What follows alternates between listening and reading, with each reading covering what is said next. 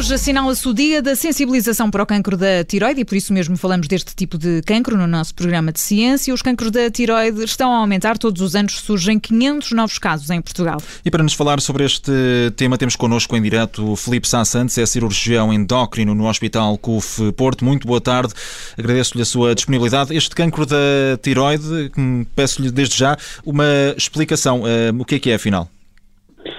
Bem, muito boa tarde, João Alexandre e Ana Filipa. Muito parabéns pelo vosso programa da tarde e por estes minutos que dedicam à ciência. Obrigada. Hoje queríamos, sobretudo, eh, recordar às pessoas o que é o cancro da tiroide para que tenham presente esta patologia e mais rapidamente e eficazmente a possamos tratar. Eh, o cancro da tiroide corresponde a uma formação de nódulos na parte mais inferior e anterior do pescoço, onde está localizada esta glândula tiroide, não há só um cancro da tiroide, esta glândula pode ter diferentes tipos de cancro e isso é importante porque há diferentes agressividades e diferentes tratamentos. O aumento que se tem verificado nos últimos anos é um aumento muito grande. Eh, em Portugal agora deveremos ter todos os anos entre 1.500 a 2.000 casos de cancro da tiroide por ano. E doutora, a que é que se deve esse, esse aumento grande? Há algum desconhecimento em relação, por exemplo, aos sintomas? Não é por desconhecimento. Essa pergunta é importante porque este aumento não nos deve alarmar demasiado. A maior parte deste aumento julga-se que em todo o mundo ocidental se deve, sobretudo, à maior acessibilidade aos cuidados de saúde e à maior capacidade de diagnóstico dos uhum. novos aparelhos de ecografia. Portanto, ao fazer exames mais frequentemente e mais cedo, nós estamos a diagnosticar hoje mais cancros da tiroide em tamanhos mais reduzidos do que acontecia há uns anos atrás. Há também algum aumento real do cancro, provavelmente pela exposição a fatores ambientais. O fator de risco mais importante é a radiação. Em Portugal não temos muita radiação nuclear no ambiente, mas uh, há países que a têm, nomeadamente por acidentes com centrais nucleares, e sempre que nós estamos expostos a radiações, há aumento ao risco do cancro. No dia a dia, onde nós sentimos mais essa exposição, é na realização dos exames de raio-x. Ao fazer um raio-x pulmonar, um ataque, ou até os raios-x dentários que se fazem desde criança, uhum. estamos a receber algumas doses de radiação. Essa radiação é cumulativa e ao longo da vida condiciona alguns riscos que têm sido bastante negligenciados.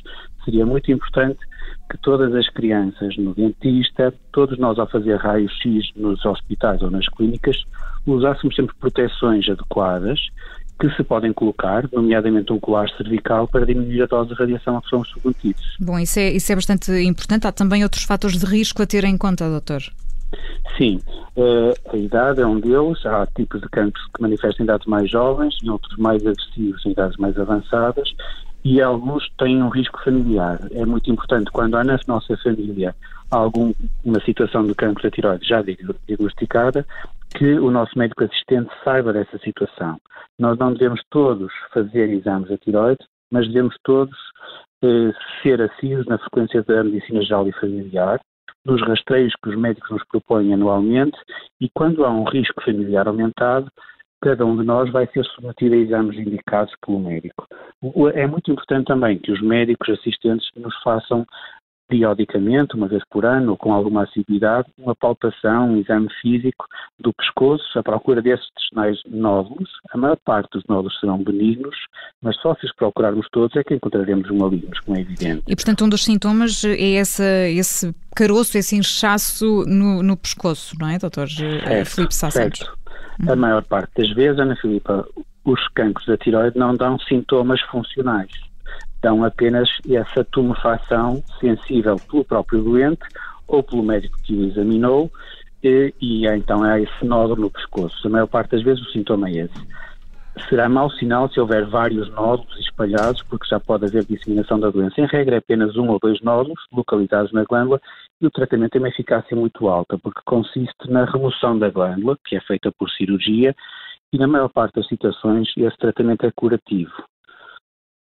E, portanto, é, há, há aí um, um, bom indicador, não é? Quando existe esse diagnóstico uh, precoce, é possível, uh, em fase inicial ainda, é possível uh, retirar essa, essa glândula, como nos explicava. Há outros sintomas que devemos ter em atenção e tudo isto é mais frequente nos homens ou nas mulheres? É mais frequente nas mulheres, mais frequente em mulheres a partir dos 30 anos de idade, né, quando aumenta a frequência destes cancros da tiroide, é, que são relativamente raros em idades mais jovens, e a, e a diferença é de cerca de 3 para 1, 2,5 a 3 para 1 entre mulheres e homens.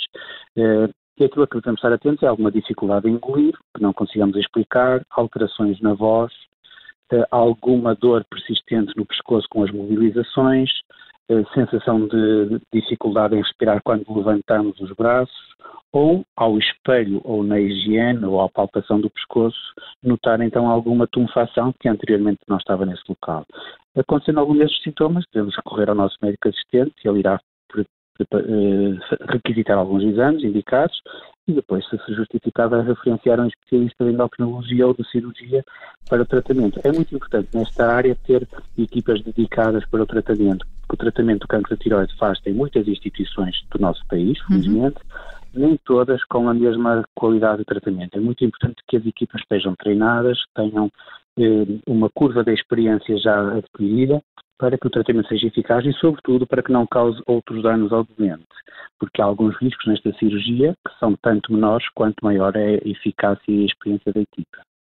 Doutor Filipe Sá Santos, agradeço-lhe ter estado connosco. É cirurgião endócrino no Hospital CUF Porto. Esteve connosco neste dia da sensibilização para o cancro da tireoide.